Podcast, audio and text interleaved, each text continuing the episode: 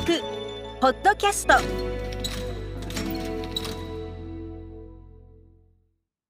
印刷博物館学芸員の本田です。このポッドキャストでは印刷博物館から様々な情報をお届けします。今回は2021年2月20日土曜日に行った第1回印刷文化学会議をアーカイブとして配信いたします。第1回印刷文化学会議は20周年記念トークイベントテキストと版画、印刷による字の循環と題して2人の講師を招き、講演とトークセッションで構成しました。今回の配信は小秋元段先生、入口敦先生を交えて、館長の樺山と共に行った第2部トークセッション、地はテキストと版画によってどのように日本人に受容されてきたかです。それではこちらから内容をお聞きください。それでは時間になりましたので、ただいまから第2部のトークセッションを開始いたします。第2部のトークセッションでは、印刷博物館館長の樺山光一がモデレーターとなり、第1部で発表いただいた講演内容について掘り下げてまいりたいと思います。それでは小秋元先生、入口先生、樺山館長、よろしくお願いいたします。はい、受けてまいりました、樺山です。えー、今の2人の先生方から、えー、日本の近世、日本の江戸時代を中心として、まあ、あのそれぞれかなり踏み込んだ、まあ、専門的な角度から、えー、お考えのところ、あるいはお調べのところをお話しいただきました。えー、まずはともかくこの時代江戸時代をの日本における印刷文化が、まあ、極めて高度に成熟していたという、まあ、そのことはまかねてから言われておりましたけれども、まあ、それぞれ両先生あるいは他の方々もそうですが、えー、それぞれの関心からこの江戸時代の印刷の文化、えー、について、え、考えあるいはそこに、アプローチされたわけだと思いますのであの両先生まずはですねえー、この江戸時代の印刷文化、まあ、あのこれは、えー、版画からあるいはそのテキストの印刷からいろいろありますけれども、まあ、そうしたものについてどんなイメージをお持ちになっててきたかあるいはどういういきさつで今のこういうお仕事に入られたかということも含めてちょっとその辺のそれぞれのあの皆さん方の個人的な事情も含めたお話をちょっとおもらしいただけますでしょうか？恐縮ですけどそこから始めさせていただきます川木本先生からお願いできますか？はい、えー、どうもありがとうございます。あの江戸時代のその出版に対するイメージという、まあ、ご質問だったんですけれども、えー、私はもともと中世文学が専門でありまして、えー、まあ、中世の末期というのは近世の初期と接しておりますもんですから、まあ、ほぼその近世の初頭のえー、枯渇地盤から西藩に、えー、再び戻っていくという時代の、まあ、イメージというところで、えー、お話をまずしたいと思います。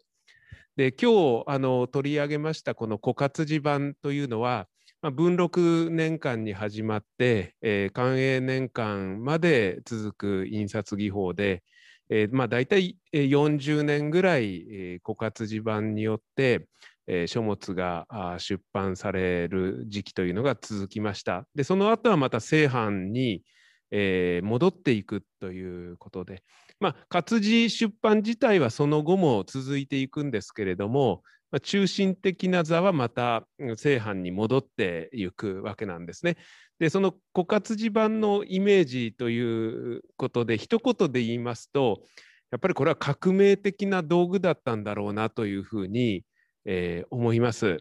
で例えを言うとすればですねあの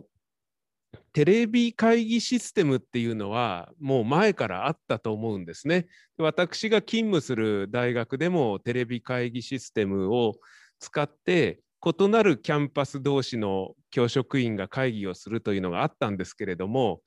えー、どうも臨場感に乏しいとか音声があうまく入らないとか面倒だということでせっかくテレビ会議システムがありながらあんまり使うことはなかったという印象があります。しかし今回、え、感染症の影響ということで、えー、まあ、Zoom とかさまざまなテレビ会議システムが、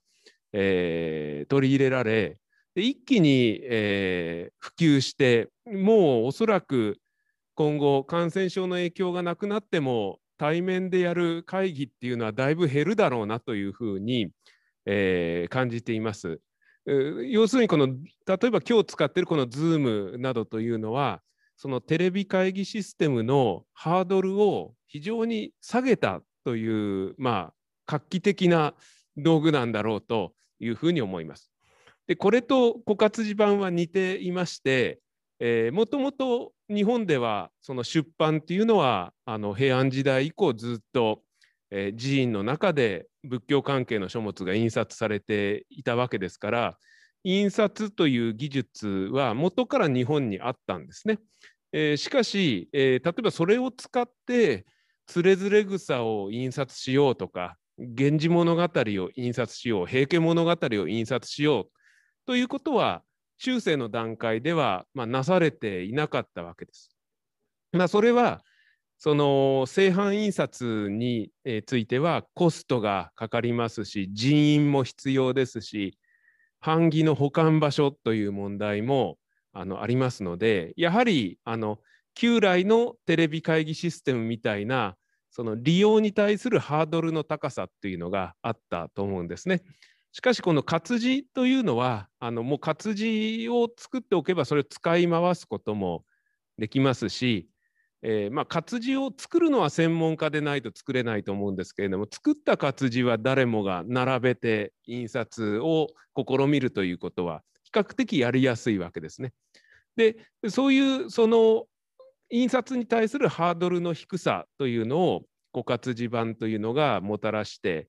そして従来、えー、印刷されなかったそのつれづれ草ですとか平家物語のようなものがあ印刷される。でそれを見ていた人たちがですねなんだとその従来、えー、日本の古典文学書は写本でしか伝わってなかったけれども出版すればそれなりに需要もあって、えー、産業として成り立つんだなということに気がついてくるんだと思うんですね。え、じゃあコストはかかるかもしれないけれども正版で、え、文学書も出版しようと一回作っておけばそれは、えー、版木を保管すれば後々また需要に応えて印刷をすることができるというふうに回帰、えー、していくと。だから正版というのがもともとハードルが低かったんですけれども枯渇時の登場によって印刷に対するハードルの低さをもたらしそしてもともとハードルが高かった正版印刷というものも再びその意義をその再認識をすることができたということでやっぱり日本の出版の歴史を振り返ってきた時にそれは非常に大きなインパクトがあったというふうに思っております。で、え、なお中世文学の研究をしている立場からすると、まあ、中世というのは写本の時代だという意識があるんですけれどもあの枯渇地盤を調べていくとこれは正版を調べていった時も同じなんですけれども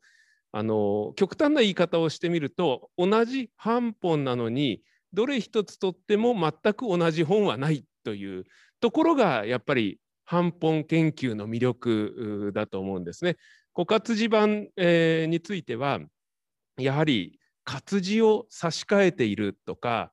えー、あるいは、えー、今日ちょっとつれづれ草の例を挙げましたけれども一丁分だけ版が異なってるとかそういうものも結構あるんですね。まあそういうものに出会っていくというところもですねあの写本を中心に研究してきた中世文学の立場からすると非常に版本研究の魅力になってくるんですね。えー、まあ、ちょっと最近ですね私の研究仲間で高木弘明さんという方が中近世移行期の文学と枯渇地盤というあの大著を刊行されたんですけれども今申した枯渇地盤のその一つ一つ顔が違うという魅力はこの本の中にもあの書かれていまして、えー、そこはとても今後もですね研究していく意義のあるところなのではないかなというふうに思っております。長くなりまして申し訳ありません。はい、ありがとうございます。あの国家地盤と正版との間の関わり関係等々につきましてはもう少し後でもって詰めてお話をさせていただければと思いますが後ほどまたよろしくお願いします。えー同じことを入口先生お願いします。えまあ、17世紀というのが、まあ、今回の主な扱っている時代だと思うんですが、そこに関していきますと、今、えー小秋元さんがおっしゃったように、この枯渇地盤という技術が入ってきたというのは、やはり革命的というふうにおっしゃってましたが、本当に革命的だと思うんですね。ただ、まあ、これについて非常に不思議なことは、活字印刷技術そのものは、えー隣の国にずっとあったわけです。つまり朝鮮半島には、えー14世紀ぐらいからはもうすでにえ活字印刷がありましたし、朝鮮王朝は銅活字を使ってずっと印刷をし続けてるんですね。その技術が全然海をまたいでやってこない。このことの不思議さっていうのをどう考えるかっていうのは、まあ、今後の大きなテーマである。まあ、多分今までえ印刷とか本も本のことに興味を持っておられる方皆さんそのことを考えておられたはずなんですけどこれはどうにも解決できないなわからないんですね。ですからそういうこう技術の電波がなかなかなかった。まあそれが、えーまあ幸か不幸か、えー秀吉の、えー文禄慶長の駅によって、まあ、ある種の略奪品として活字が日本にもたらされたっていうことはもう明らかな事実でそのことによって刺激されたことが非常に大きかったっていうのはまあどうどう言えばいいんでしょうねなんか歴史のこう皮肉みたいなところもあるんですがただそのもたらしたやっぱり影響は非常に革命的であったと思います。ですから、えー枯渇地盤以前枯渇地盤以後というふうに、まあ、二分して考えるとすると、まあえーこの17世紀前半の4 5 0年の間にもう印刷がガラッと変わってしまっているんですね。様相が変わる。で一番大きな変化は種類と点数です。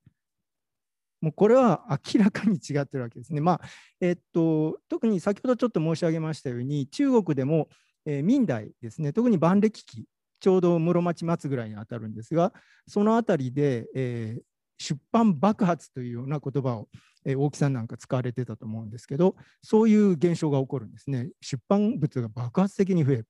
でその影響が、まあ、ちょうど100年後ぐらいに日本にやっぱり入ってきて、えー日本だと官営から漢文ぐらいにかけて、まあ、出版爆発と言っていいぐらい、点数と種類ですね、が、えー爆発的に増えていくんですね。で、その、それを誘引したのはやはり枯渇地盤であるというのは、もう小秋野さんがおっしゃってる通りだと思います。ですから、この枯渇地盤の時代なしに、その後の江戸時代の出版の状況は、えーまあ、考えられなかった。ただ単に正版に戻っただけではないんですね。もう全く違った意味での正版印刷になってしまったっていうふうに考えるべきだろうというふうに思っています。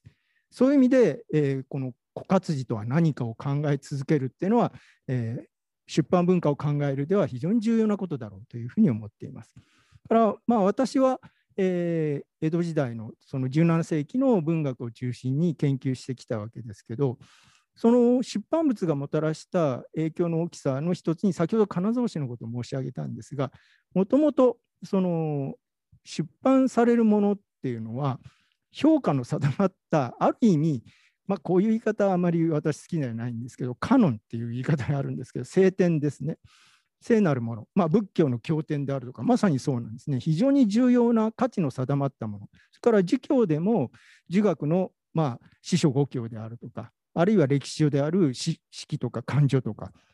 評価の定まったものを出版して広めるっていう、そういう意味があったはずなんですね。ところが、この金蔵氏時代に来ますと、そうではないんですね。その場で著作したものが、先ほど大坂物語の例を申しましたように、何ヶ月後かにはもう執筆したものが出版されるっていう、評価も何もないわけです。まだどういう評価かもわからないんだけど、同時代のものに対して書いたものが、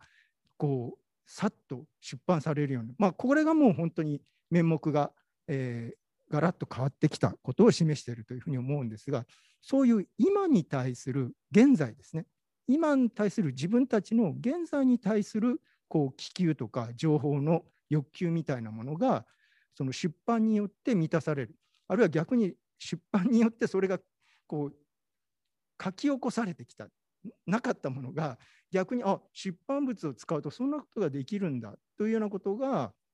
起こってきたのかもしれないっていうことも考えられるんですね。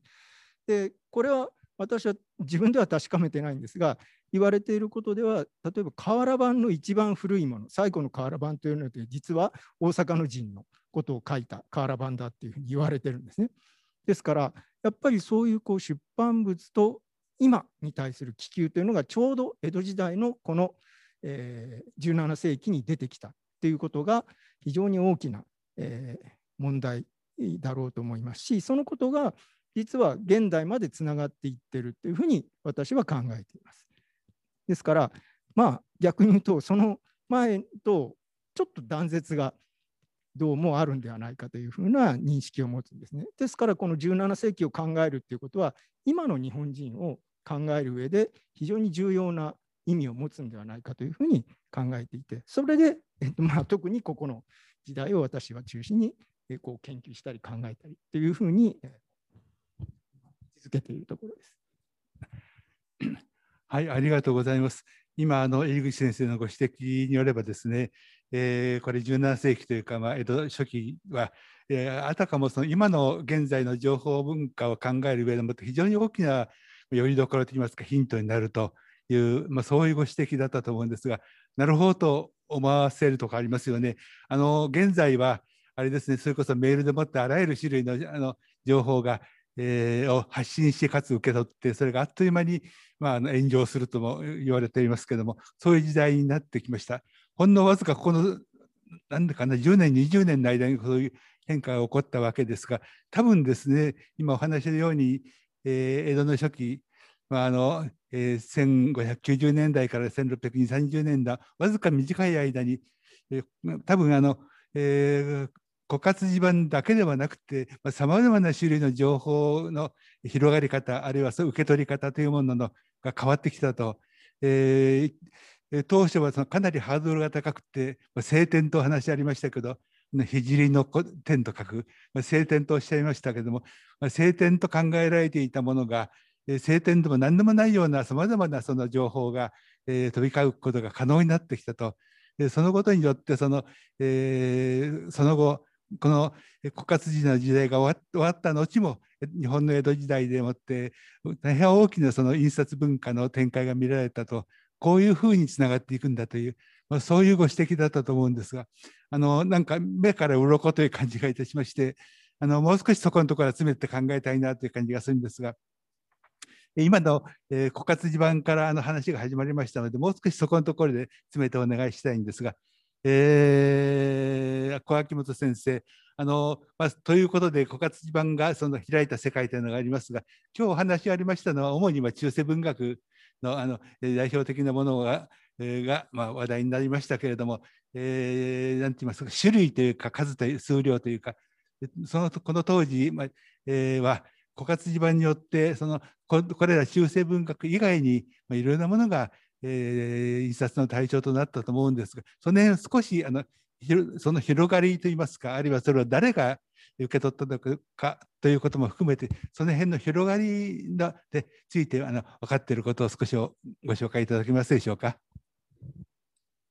ありがとうございます。今あのご質問いただきました。えー、でちょっとそのご質問の前にですね、えー、今入口さんがおっしゃったことについて少し補足をあのしたいと思います。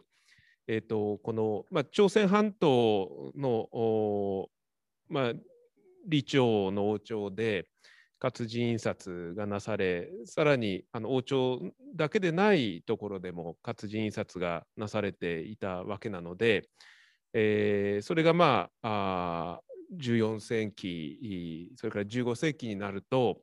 えー、かなり同活字の立派なものが出てくるわけでそれが日本にもたらされてきてもっと100年早く枯渇字版の時代が来ても本来おかしくないんですよねおっしゃる通りで。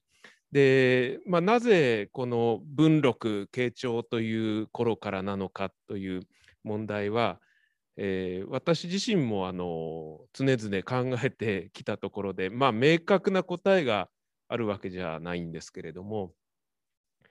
もともと中世の人たちは朝鮮半島には優れた本があるっていうことは知っていたわけでで例えば大内氏などは、あの朝鮮半島からこの大蔵経などをあの入手をしたりしていたわけで。だから誰かがあの活字もその入手して使ってやろうなんていう人がいてもおかしくなかったのにそれがなされなかったっていう理由は私のイメージだと今日の入口さんの発表にあった太平の世っていうのがぱり重要な要素になるのかなというふうに一つ思っております。それからもう一つはですねあのこの枯渇地盤っていうのはその御用税天皇とか徳川家康というその指導者層から始まっているというのも重要な点だと思うんですね。で、えっと、またこれ卑近な例になりますけれどもあの菅義偉首相のもとで脱ハンコっていう言葉が唱えられてあれ結構インパクトがあってあの影響でどんどんあのハンコを押す機会がなくなりましたよね。だからこのようにやっぱり政治指導者の影響っていうのは非常に大きかったんだろうと思うんです。この太平の世の中でそして、え、中国のその儒学関係の図書であるとか、えー、まあ中国の歴史書であるとかそういうものを出版するんだというそういう政治指導者の姿勢っていうのは非常に大きかったんだろうなと思います。でそれが資産家京都の資産家である墨の蔵などに波及していった時にじゃあ日本の古典だということになってくるんだと思うんです。でその間はですねこれ別に利益を追求した仕事ではないんですね。でそのその周辺で家康や御用税天皇や墨の蔵がやってるのを周辺で見ていた人たちがこれはビジネスチャンスになるかもしれないということで、さまざまなものを出版していくっていう流れなんだろうと思うんです。でその中で先ほど樺山館長からお話があった、えー、中でどのような種類のものが多いのかということですとやはり医学関係の書物になるんだろうと思います。でまあ、今はあの医学というのは、まあ、理系の学問ですけれどもこの時期はやはりあの儒学を学んでる人が医学を共に学ぶっていうケースが非常に多くてでそれから貴族たちの中でも医学の心得のある貴族というのが日記を見てると結構出てくるんですねだから医学を志すっていうのが今の医者になるっていう感覚よりももうちょっとハードルが低くてやっぱり医学に関する書物というのは非常に多く出されていると思います。もともと墨の倉という家は、えー、まあ、土葬というその金融業と代々医学を家業としていたというところもあり、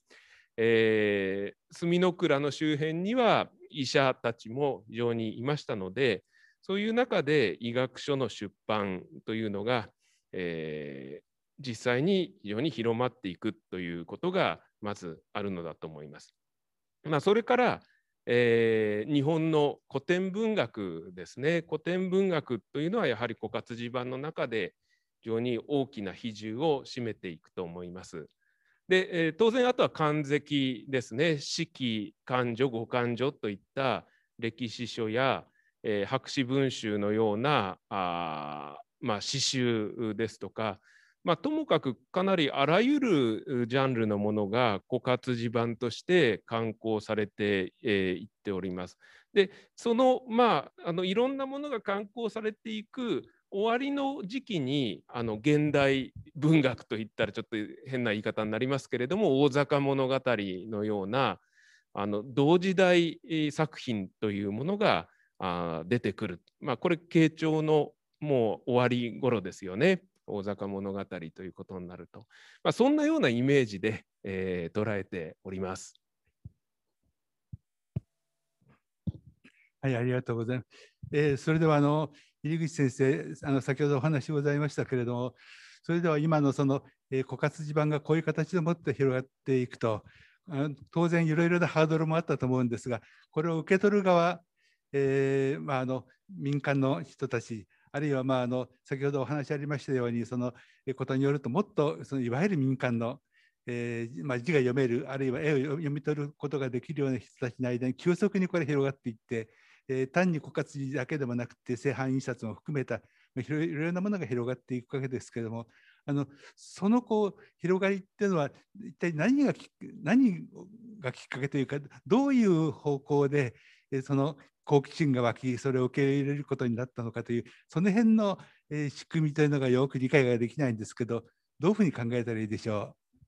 う？はいえっと、そのことについてはなかなか難しいお答えするのは難しいとこもあるんですが私もあの最初申しましたエコヘルスとかいうそのエコロジーとヘルシーっていうのをかけたそういうプロジェクトに関わってる関係でその医学書であるとかそういうものを中心に見ていてあの小秋元さんの、えー、資料の中にありましたが「演樹殺用」という本がありましてでこれがやっぱり慶長期に出されるんですね。これは、えっと、私の方の発表にあった真瀬原作という人が、えー、作るでひらがなで書かれた、えー、まあ養生書なんですね。円寿殺用という。円寿っていうのは、まあ、真瀬道さんが御用添天皇からもらった名前、円寿院という名前をつけてる。まあ、円寿ですから寿命を延ばすという、まさにそういう意味なんですね。その円寿殺用っていうのが、まあ、枯渇時の医学書、それもひらがなで出されるっていう、非常にこう、まあ、これも活気をなす出版物なんですね。ただ、えっと、それも、えっと、そこに真瀬原作自身が書いてるんですが、原作は、えー、まあ、天皇の脈も取るし、それから京都の町衆みたいな人たち、無名の人たちの脈も取るという、非常にこう上から、えー、下まで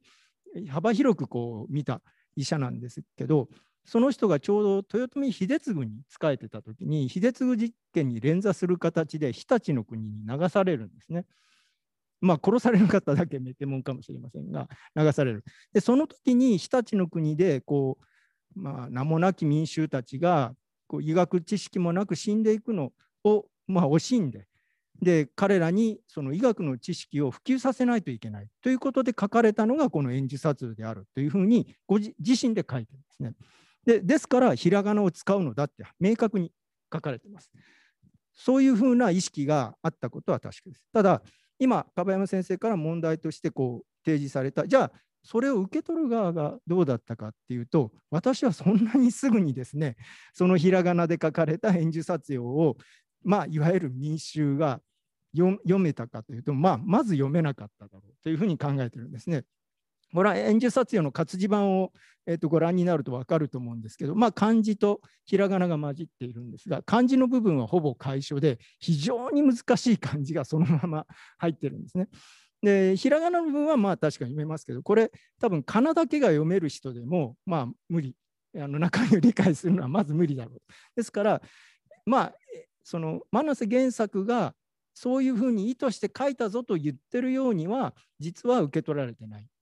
ですから枯渇地盤の時代それからまあまだ17世紀全般がそうだとは思うんですけどそんなにですね一気に民衆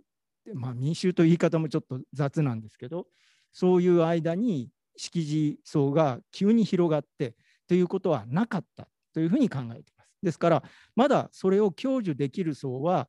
まあ、せいぜい出版物の単位で言っても100とかですね、えー、まあ 1000, 1000ぐらいだろうと思うそのそのぐらいの人口が読むようになったということだと思うんですね。あのまあ、これもまだ、えっと、憶測で申し上げますと、おそらく枯渇地盤の時代は、その出版物にわざわざあの要するに墨の倉が作ったぞといういわゆる歓喜とかがないっていうのはその目の顔が見える範囲でできてたもんだと私は想像しています。つまり、あ、あそこに行けばこの本が買える。あそこでこの本作ってる、まあ、つまり狭い京都の中での話ですので、そういう大事業をやってれば分かるわけですね。わざわざうちが売ってますよっていうのを宣伝しなくてもいい。だから、その範囲で、まあ、そういうことが起こり始めたっていうことですね。でその後の漢文期以降、まあ、元禄にかけて非常に大きな出版爆発のようなことが起こるんですがそこの中でこうある種の独学的なものが少しそれも少しだと思いますまだそんなに急激に広まっていったとは思います。まあ、その状況はゆるゆると近世の江戸時代の終わりまで続いていくだけであってそんなに爆発的に色像が増えたわけじゃない。だけどあるある一定の層以上については先ほどちょっと最後にまとめましたが地が急激に解放された今まで奥下さんとか上級の人たちがこう握ってた情報がやっぱり出版という形でこう解放されていったっていうそういうことだと思うんですね。ですから、まあ、我々が考えるそのマスメディア的なある種の広がりとはちょっと違うイメージを江戸時代については持たないというこれはかなり注意深く考えないといけないのではないかというふうに考えています。はい、ありがとうございます。いやあの私たち博物館でもその枯渇時の再評価正確な評価をしようではないかという、まあ、かねてから考えておりましたんですが次その、えー、ではあのちょうどグーテンベルク環境と同じように急速にあれ爆発的に広がったんだと言いたくなるんですがいろいろと UFO をつけなきゃいけないというあのご指摘もなるほどそうかと思いましてあの勉強させていただきます。それでですね、えー、でもそのこの枯渇枯渇地盤に代わっていわゆる正版の印刷が急速に復活してくるというか、えー、表に出てくるんですがこれ結局なぜなんでしょう？そこあのどういうメカニズムなのかなということが、まあ、人から聞かれましてもよく説明がつかないんですけどこれ上手に答える方法ないでしょうか？小垣本さん。からの繰り返しになってしまうと思いますけれどもちょっと私なりの思ってるところをあの説明したいと思います。でこれも先ほどのちょっと入口さんの話を受け止めてのコメントになってくるんですけれども、まあ、例えばあの枯渇地盤の時代にえー、つれづれ草や平家物語が刊行されるわけですけれどもこれはこの時代の人にとっても古典文学なんですね。でそれはやっぱり我々が中学校で初めて「つれづれ草」や「平家物語」に出会った時に「なんだこれは」と「読めないぞ」という同じ感覚がやっぱりあったのだと思います。だから枯渇地盤として古典が出版されるだけではまあはっきり言って読める人は読めたかもしれないけれども読めなかった人も多かったんだろうと思います。でそういう時にセットで大事だったのが講義とか講釈の場なんですね。で当時の貴族の日記を見てみると本当に頻繁にいろいろなところでそのもちろん宮中をはじめあるいは貴族の邸宅などで講義講釈の会合というのが持たれていたことが分かります。ですからそういうものとセットで、えー、例えば枯渇地盤の古典文学書っていうものが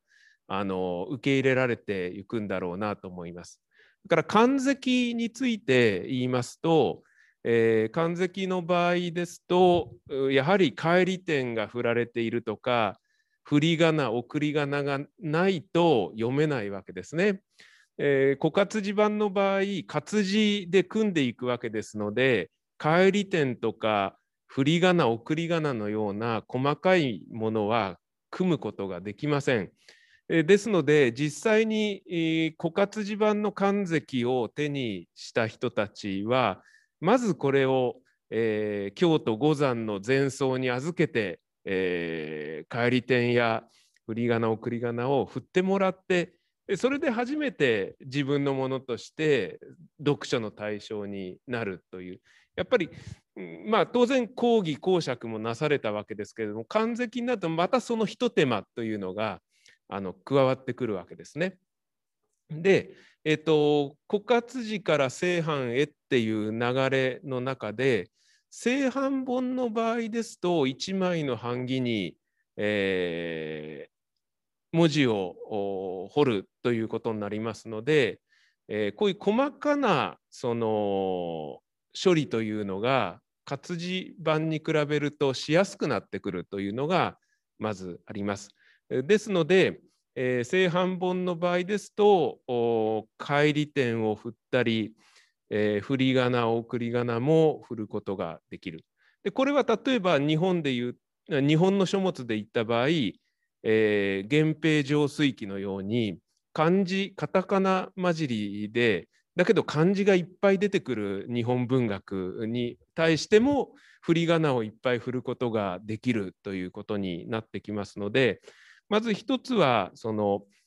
その本を手にしただけで読めるようになるメリットというのはあの枯渇時から正版に転換していくときに非常に大きなものがあったんだろうと思います。まあ、でもこのことのメリットは従来からもよく言われていることです。でもう一つは版木というものは保存しておけば需要があればそれに応じてすり増しがあのできるというところにメリットがあのありまして枯渇時の場合ですと1回活字を組んだら、えー、すぐすり終えるとすぐ活字をばらして次の章の印刷に入る組版印刷に入るということで、えー、需要があった場合にそれに応えるためにはすごく手間があるということで、まあ、これ自体も従来から指摘されていることなんですけれども枯渇時から正版へえ回帰していくという、まあ、あのそういう理由ということになると思います。でそれ以上のことはですね私自身も特にあの付け加えて、えー、思って考えていることはありませんので従来通りの説明ということになって申し訳ないんですけれども以上であります。はい、あのこの問題はすぐにあの井口先生のあのがお仕事になさっている時につながると思うんですがあの正版の場合には、えーまあ、図像といいますか、えー、版画を導入するのが極めて技術的に簡単なんだというふうに説明されます。ちょっとその辺の事情をご説明いただけますか？えっと、そうですね、はあのまあ、図像はもうともかく 活字ではできないっていうのが大きな理由。でただ、えっと、試みとして、えっと、絵を活字的に使ったものがあるんですね。まあ、あの国文学研究資料館にも所蔵されていますが、蘇我物語の、えー、枯渇字版あのには、えっと、絵を分割してで別の場面に再利用するっていうのがありますし、えーと、寛永行幸記というこれまた有名なあの本があるんですが、それの絵は、まあ、これはスタンプのようなものかもしれませんが、行列に参加しているこう一人一人の、えー、まあ、版があって、それをこう並べて押してるっていうようなことが分かっていますので、まあ、絵にも少しそういうこう活字的な活絵っていうの、まあ、ちょっと別の名前もあるんですが、そういう、えー、使い方もあります。それから、やはり、えっと、先ほどの、えー、定冠図説がそうなんですが、まあえっとえー、佐賀本の中でも挿絵入りの伊勢物語などもそうですね挿絵と活字を組み合わせる場合には活字の組と正版と両方作らないといけないわけですね。それを組み合わせるという、またこれも複雑な工程が出てきます。ただ、定冠図説の場合は、先ほど、えー、小秋元さんが説明されていた蝶という概念がありますね。1枚の紙がこうありまして、これを折ると1丁になるんですね。ですから、えっと、この1丁で1枚の絵ができるようにできています。だから、えっと、本になるとですね、絵が泣き分かれてるんですね、半分半分。同時にあの1画面を見ることができないって、ちょっと不便なんですが、不便なんですが、えー、そういう形で、えー、まあ、制作のこう難しさは回避している。えー、伊勢物語になりますと、これ、班長の中に絵が入ったりしてますから、活字の組と、えー、正版を何らかの形で組み合わせる。あるいは、えーえー、軍神造さんっていう、これは中国のこう歴代の、まあ、名君とかそういう人たちの肖像画とその画賛を組み合わせたものがあるんですがそれは今度は1枚のなんか版組の中に正版の肖像画と上の方にこう活字とかですねまあいろいろ複雑な実験はやはり枯渇時の間にもやっています。ただ絵の方から見てもやはり絵ということを考えれば正版の方がもうはるかに扱いやすいわけですね。ですから、えっと、絵の方から見ればもう正版の方にこうどんどん移行していくっていうのはもう当然のことだと思います。からまあ私のあの今小秋野さんがおっしゃった枯渇時から正版へという、ものの中の人あのその理由の一つにやはりこれは、え、その商業的なお金儲けとしての出版というのが非常に大きな問題になってきていると思いまして、まあ、これは私の先生、中野光俊先生もいつもおっしゃってましたが、まさに版権なんですね。あのこれ、小秋野さんおっしゃってましたように、その版木さえ持ってれば100年でも200年でもその本はすり出せるわけです。ちょっと一部吸ってといえばすぐ吸れるわけですね。その版木を持ってることは権利だし、版木さえ一回作ってしまえば、もうずっと商売できるという、その版権の問題が一つあると思うんですね。それともう一つはやっぱり組の問題が非常に大きくて、あのこれはあの版木の研究をされている永井和明先生なんかがおっしゃってますけど、職人は文字が読めずに彫ってるというふうにおっしゃってるんですね。ということはどういうことかっていうと、えー、職人は、えっと、あの文字をもう模様として見てるわけです。だから、えー、全く識字層でないあの言い換えれば、えー、非常に安価な労働力が正版の場合は使えるわけですね。ところが枯渇時の場合は、まあ、活字掘るのそのものは半下さえしっかりしていればできると思うんですが、それを組むためには先ほどの、えっと、非常に面白いお名前だったんですけど乙女割り付けみたいなですね凝ったあのこう組みをする場合にはともかく字が読めて意味が取れない人には組めないわけです。識字層でなければその組には加われないんですね。で識字層をずっと使い続けるにはそれはやはりそれなりのお金を払わないといけない。でこれじゃ商売にならないわけですね。そうするとやはりあの安価な労働力であるつまり掘ったり吸ったりする人たちは、えー、もう別に字読めなくてもいいよと。そういう形で商売、えまあえー、商業化していくということが非常に大きかったかな、まあ、それも非常に大きな経済的な要因だろうというふうに、えー、私は考えています。はい、ありがとうございます。字読めなくてもいいんだと言われると、あなるほど、そうかもしれないなって、私たちもあのろくに読めないのに、あのえー、今のワープロでもって叩いたりしますから、あの機械的な方法でもってその、えー、印刷のさまざまなその作業ができるというのは大変な大きなメリットだったということなんでしょうね。はい、いやあの私ども実はね、えー、ある時に大変驚いたんですが、えー、江戸時代初期1660年代ですけれども、えー、京都の大幕山満腹寺であの日本のいわゆる大幕版の大蔵経一切経ですかがあの捨てられました。あの全点捨てられたんですけど版木で捨てられました。現在でもそれはあの大幕山満腹寺の、えー、に達中に残されていまして今でも吸ってるんですね。あの吸って売られてます。あのそれから400年以上近く経っているのにまだ生きていると。であの活字であれば一旦あの、えー、吸ったら全部開示してしまいますのでもう一遍というわけいきませんけれども400年前のものが現役で今でも生きているというこの正反の強さというのはもう改めて教えられたような気がするんですけどもそのことをヨーロッパ人に言いますとだから日本の文化進まないんだとあの、えー、ひどく言われるんですけれどもまあ、でもこういう形でもってその伝統的に引き継がれてきたものは現在こういう時代にあってもなおその存在価値があるという、えー、そのことは大変印象的だなというふうに感じがいたしました。あのえー、ちょっとじゃ話題を変えまして時間を限られておりますのであの先ほどから時々出てまいりますけれども、えー、日本の印刷史江戸時代の印刷史でもどこかにヨーロッパとの関わりがあります。まずはあの最初ちょっと触れていただきたいんですけれども、キリシタン版ですけれども、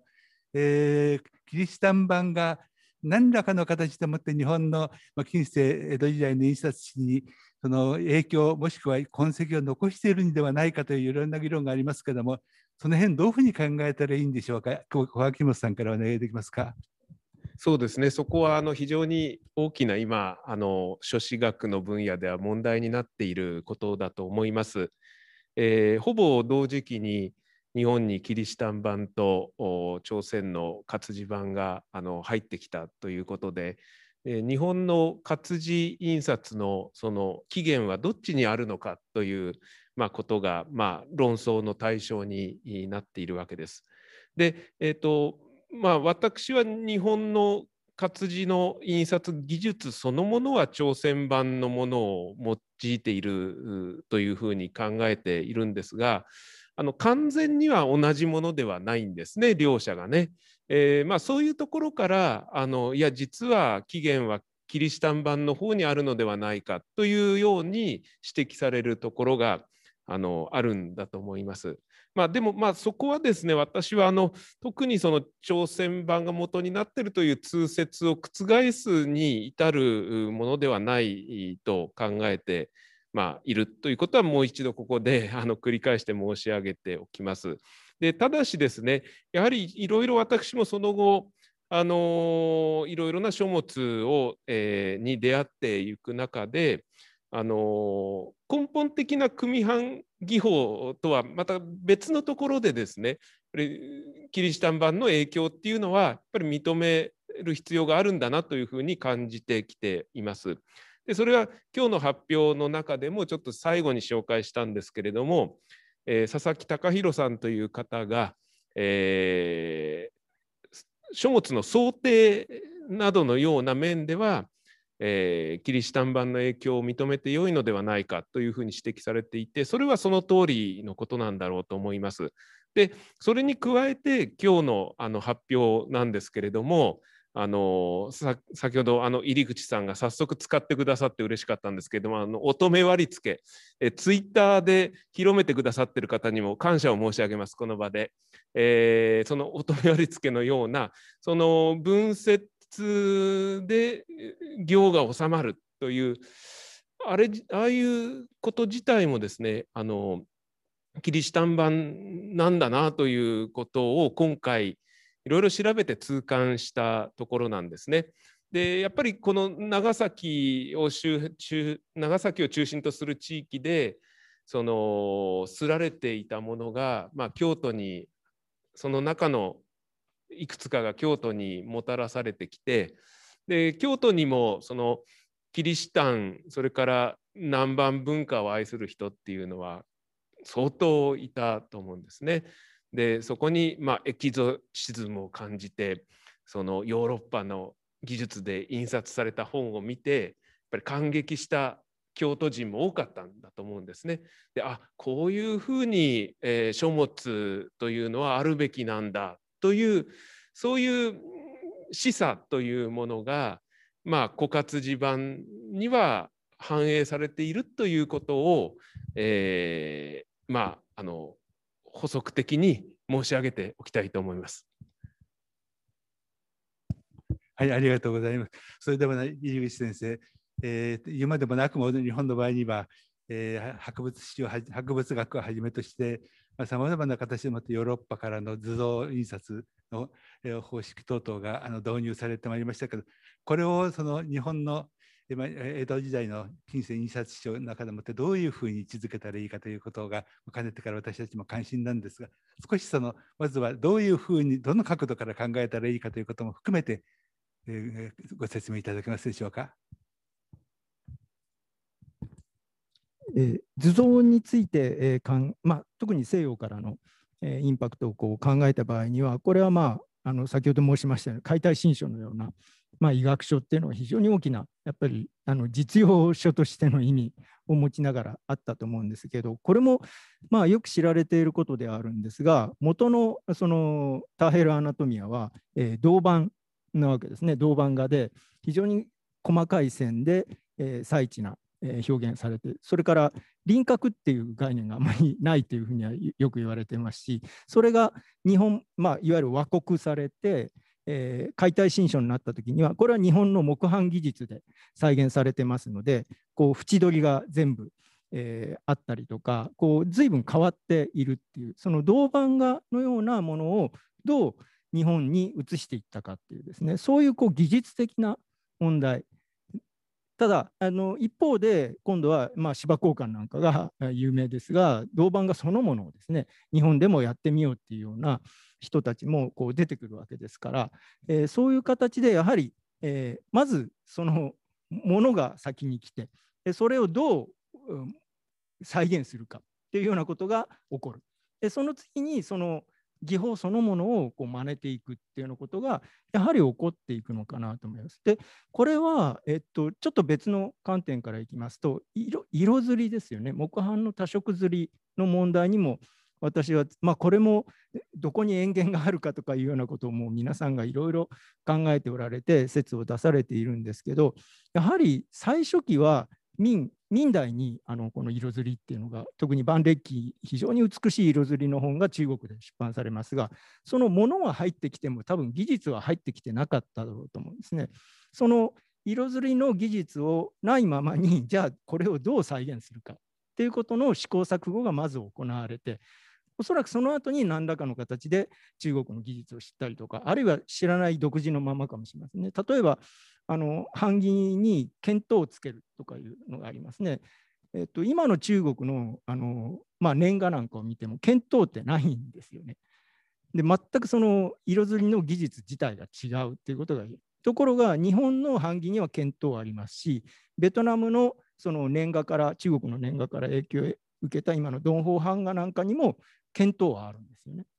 ところが本家の中国にはない。とするとこれをどう考えるか。つまり中国にはないものをベトナムや日本人は独自の方法で見当をつけるとかその目安をつけることによって再現しようとした可能性もある。独自にあの見当のつけ方がベトナムと日本ではちょっと違いますので、それぞれ独自に行った可能性もあるんですが、そういうことも考えなければいけないですし、その技術電波が必ずしもなくても、何らかのこう工夫によってそれを乗り越えていくっていうようなことが、あのまあ、西洋のその版画もそうですし、中国から受け入れた版画もそうですし、そういうことがたくさん起こってるんだと思うんですね。でまあ、それを、えー、やれるこの土壌っていうのが江戸時代の文化出版文化の中にすでに18世紀には特にもうそれが醸成されていたんだろうというふうに考えています。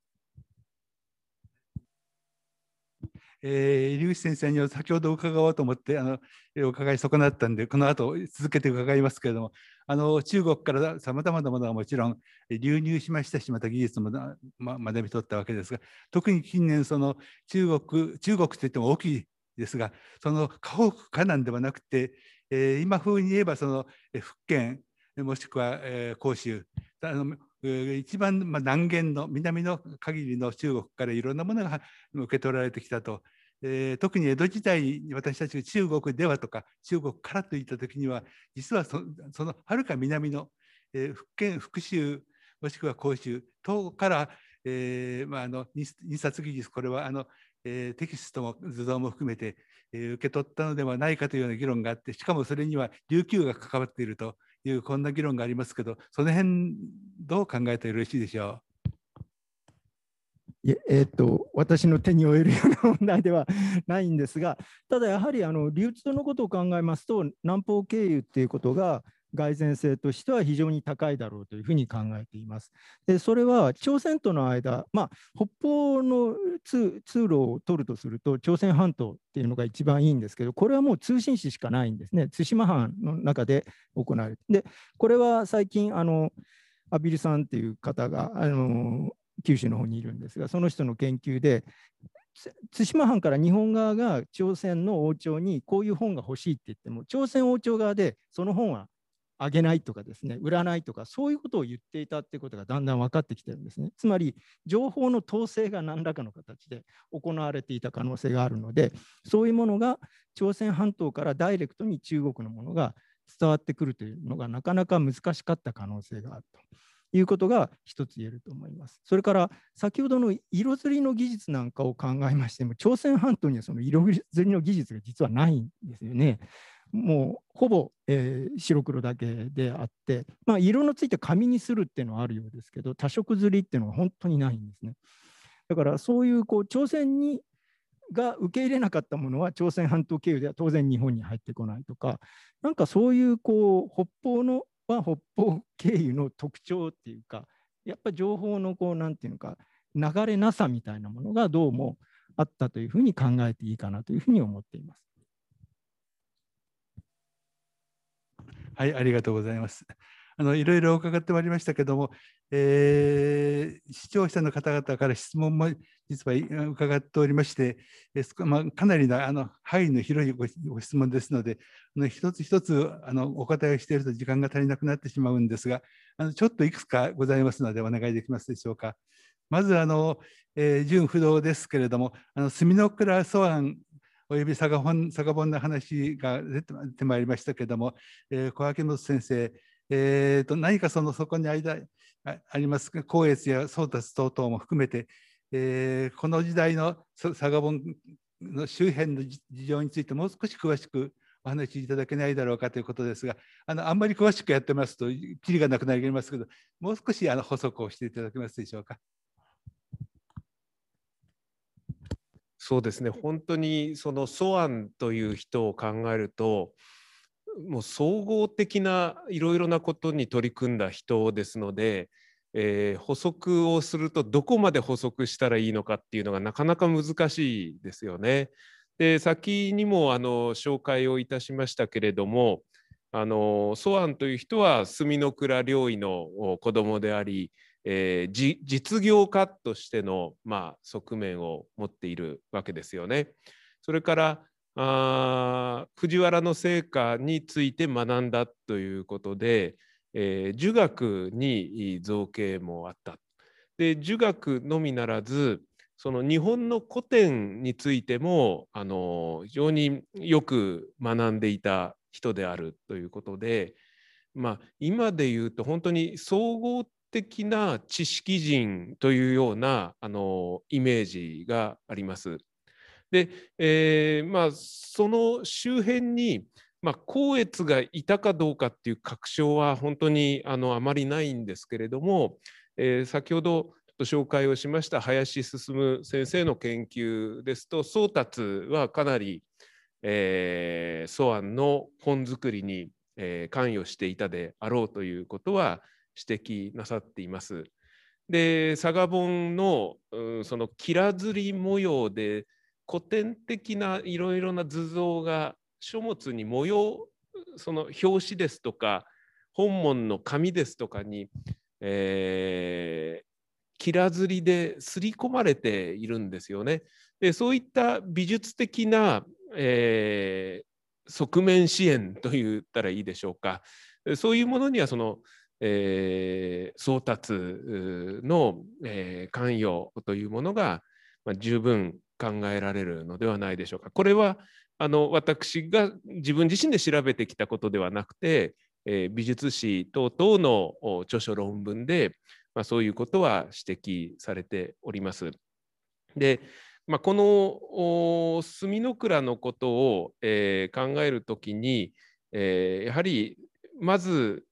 読んでおきたい文献としては、えー、林家達三郎さんの「墨の倉素案」という一冊がありますので、あの私などが説明するよりもその墨の倉素案をあの手にまだされてないようでしたらしていただきたいというふうに思います。以上です。はい、ありがとうございます。あのご質問いただけ、あのお届けいただいた方、えー、ご理解いただけましたでしょうか？あのあるいは後ほどまたさまざまな方法でもって私どもの博物館を通して質問いただければお答えすることが可能かと思います。えー、次にですけれどもいただいております。あのこれはあと、えー、どちらの先生をお願いしたらいいのかな？あの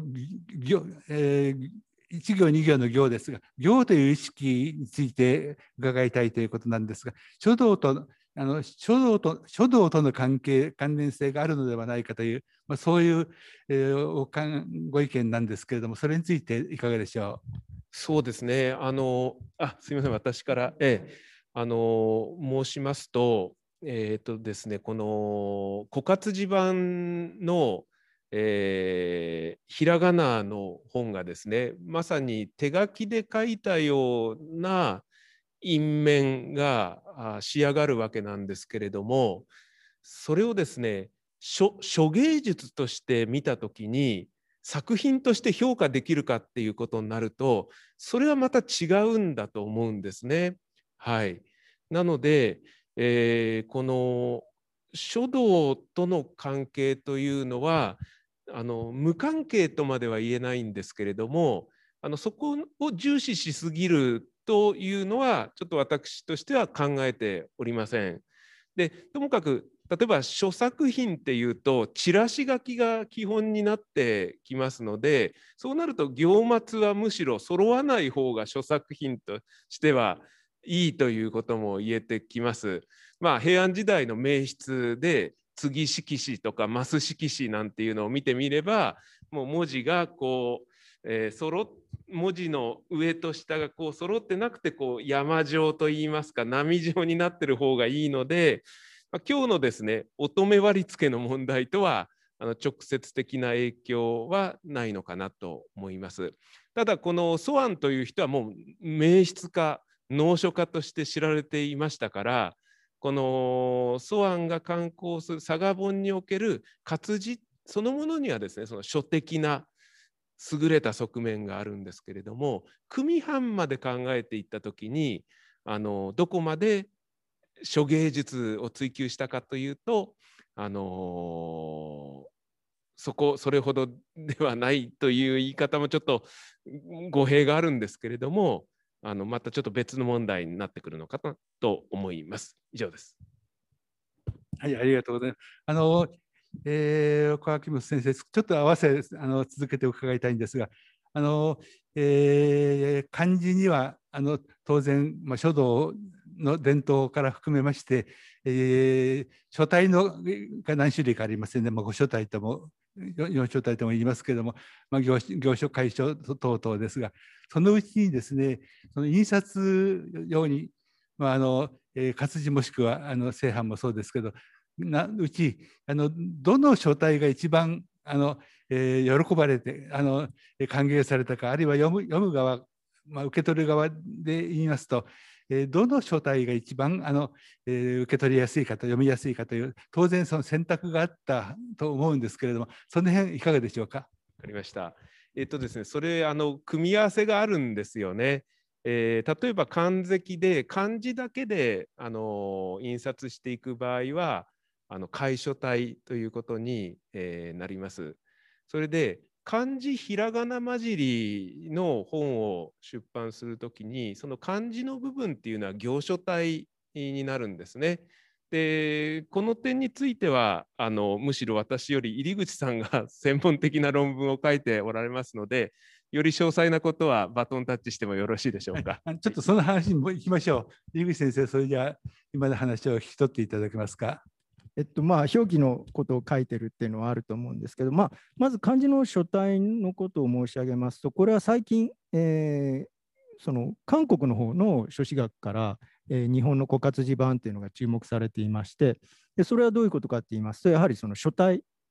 漢字の書体の問題なんですね。それが韓国の、まあ、韓国はその書体のその同活字ですね、書体っていうのは非常にこう微細にもう分類されていまして、大体向こうのその書士学をやってる人はその本を見るとこれは何々期花瓶者とかですね、えー、そういう言い方をもうすぐできるぐらいはっきりした書体の特徴があるでそれがまあ日本に伝わってきて日本の特に初期の漢字だけの枯渇字版にはどうもその朝鮮の書体を使っているっていうようなそういうこう何て言うのか指摘もありましてそれを今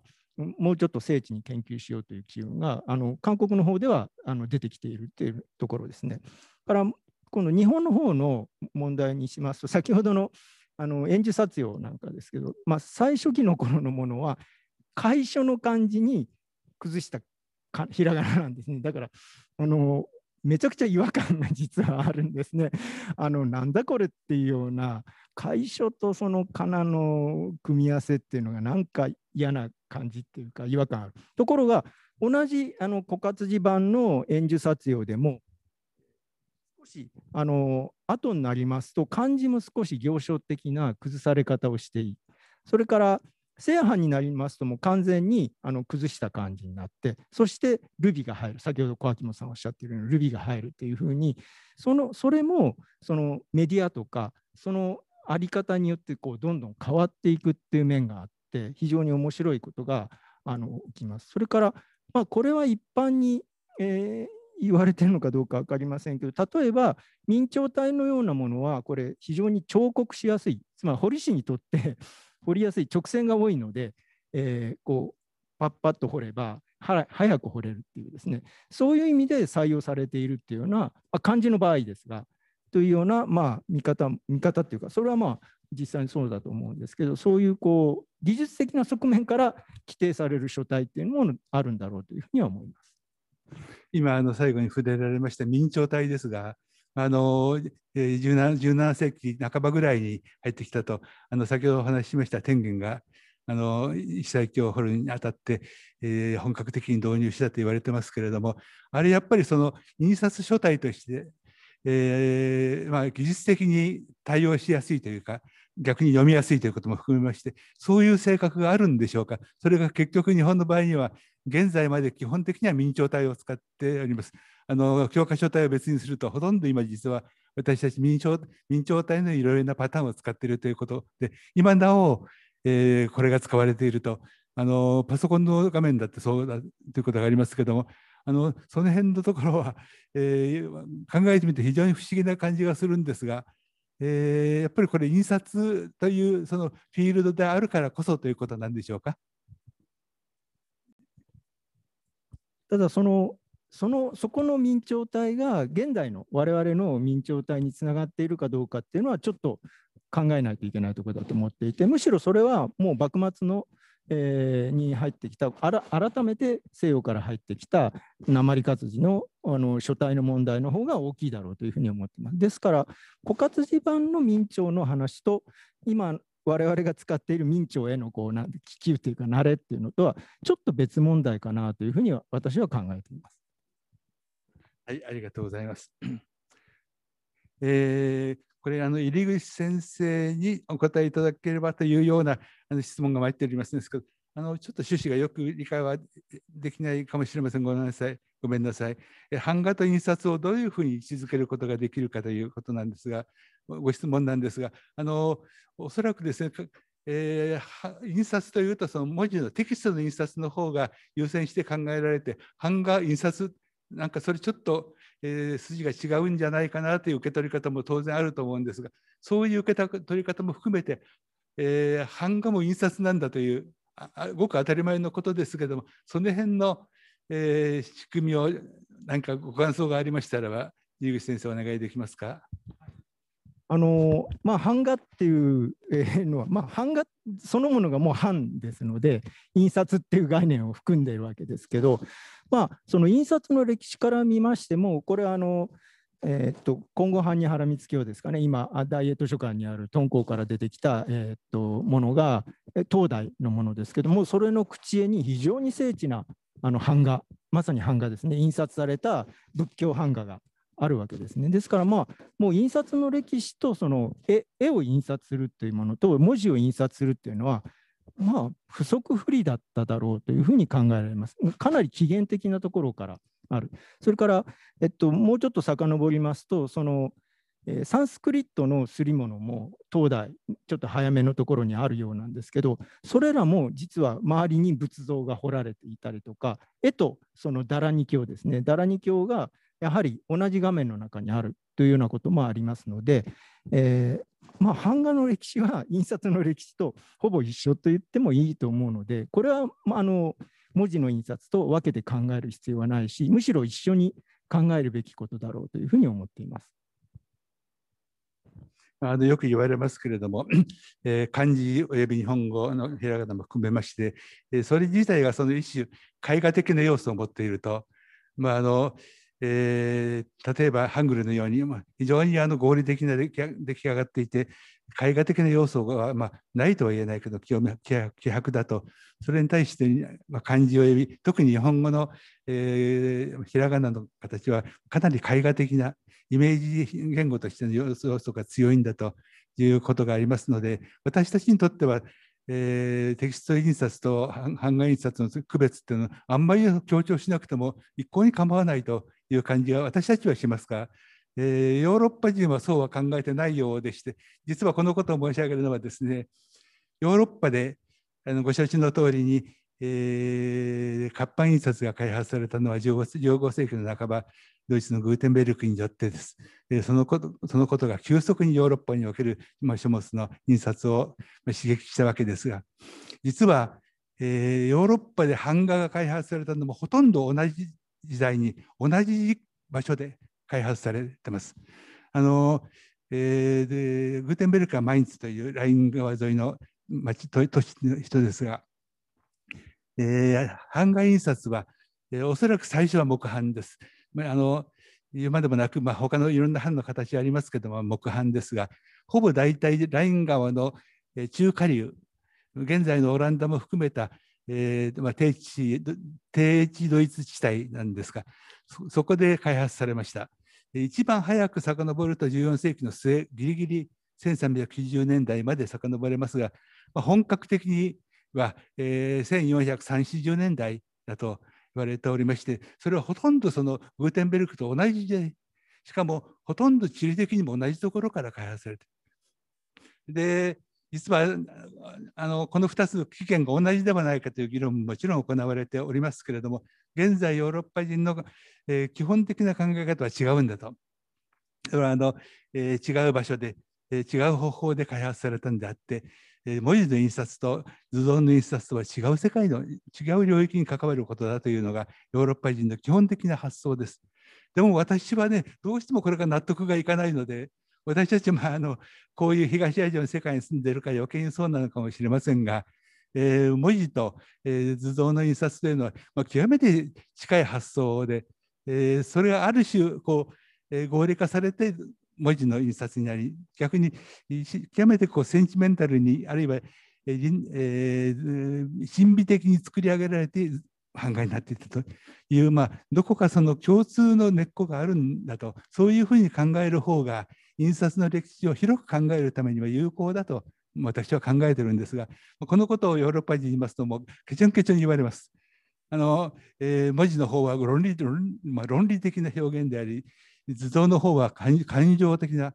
えー、センチメンタルな表現であると同じものであるわけがないとこう言われるんですがこれはね私は、えー、そもそも発想の仕方が間違ってるのではないかというのが私たちの私の考えですが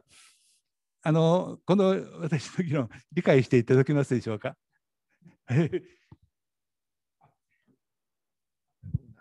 えっとあのそれは非常によく分かりましてあの枯渇地盤の時代に、まあ、ほぼ初めて日本ではひらがなのものが、えー、こうかん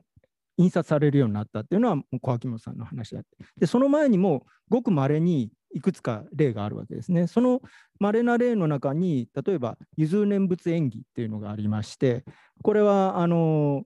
絵と絵、ま、まさに絵巻物の形で絵とひらがなのその文字とがですね一緒に印刷されるっていうようなものがもうすでに室町時代にあるわけですね。ですからやはりまあ東アジア的な発想って言ってもいいかもしれませんけど文字とその絵っていうのがまあこれはむしろ東アジアという日本の方がかなり強いかもしれないんですけどそういう発想が強いんではないかなという気はしますしあの先生がおっしゃってることは私はあの激しく同意をしたいというふうに思っておりますが。今日はありがとうございました。はい、えーと、今の樺山先生のお話を興味深く伺いました。やっぱりヨーロッパの人たちがその文字の印刷と絵画の印刷を分けるっていうことは文字の印刷の方が活字印刷によってたからっていうそういう要素もあるんでしょうか？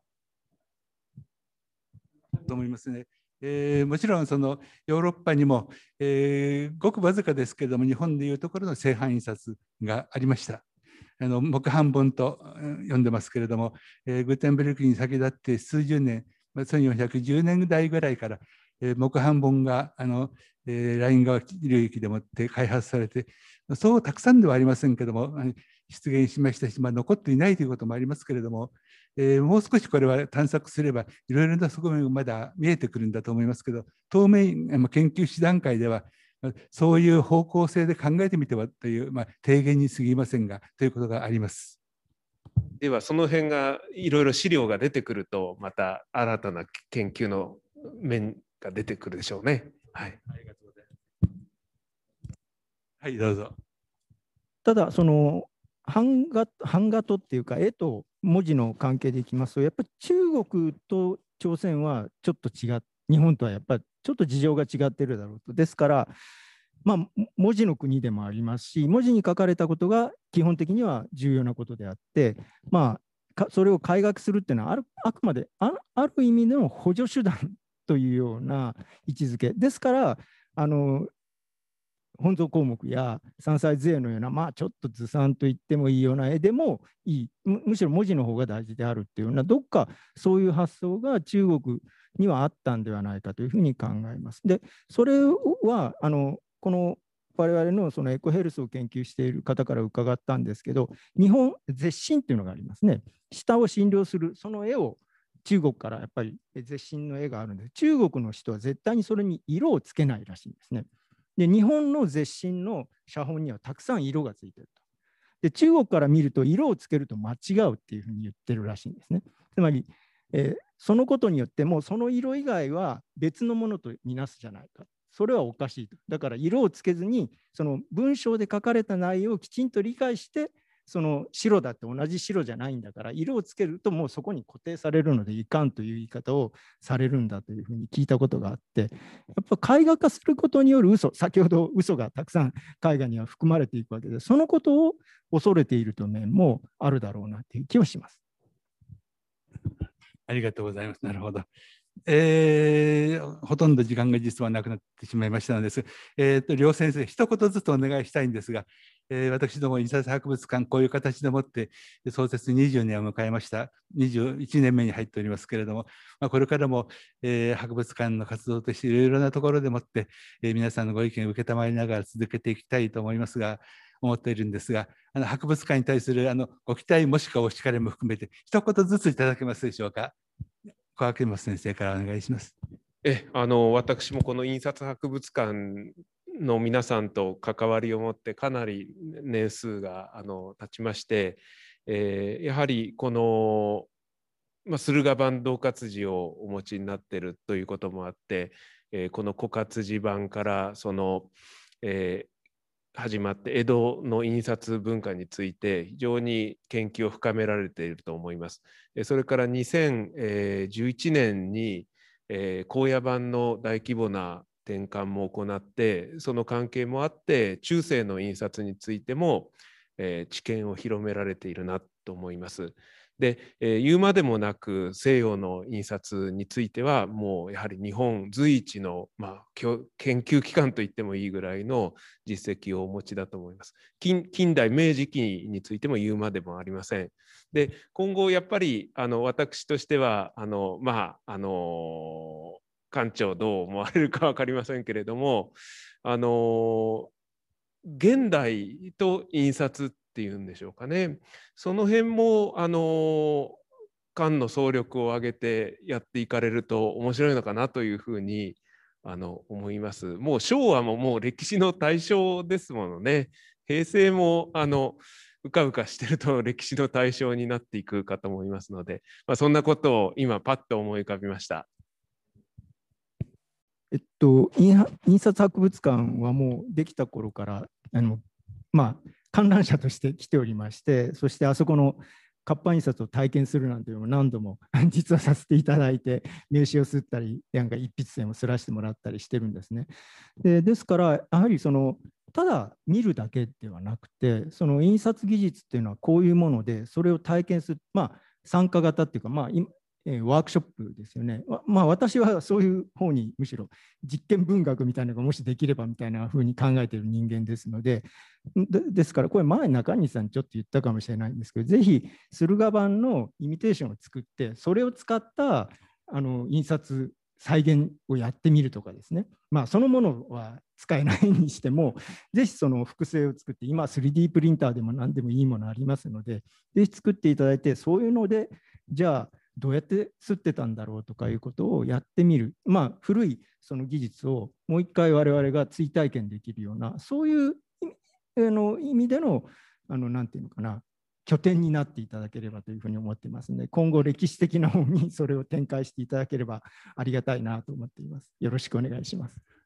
はい、ありがとうございます。あのいずれも両先生から大変貴重なあのヒントもいただきました。私どもで、えー、すぐにできることできないことがありますけれども、これからもいろいろ皆様方のご意見いただきながら、えー、印刷博物館としての活動を進めていきたいと思います。今日はありがとうございました。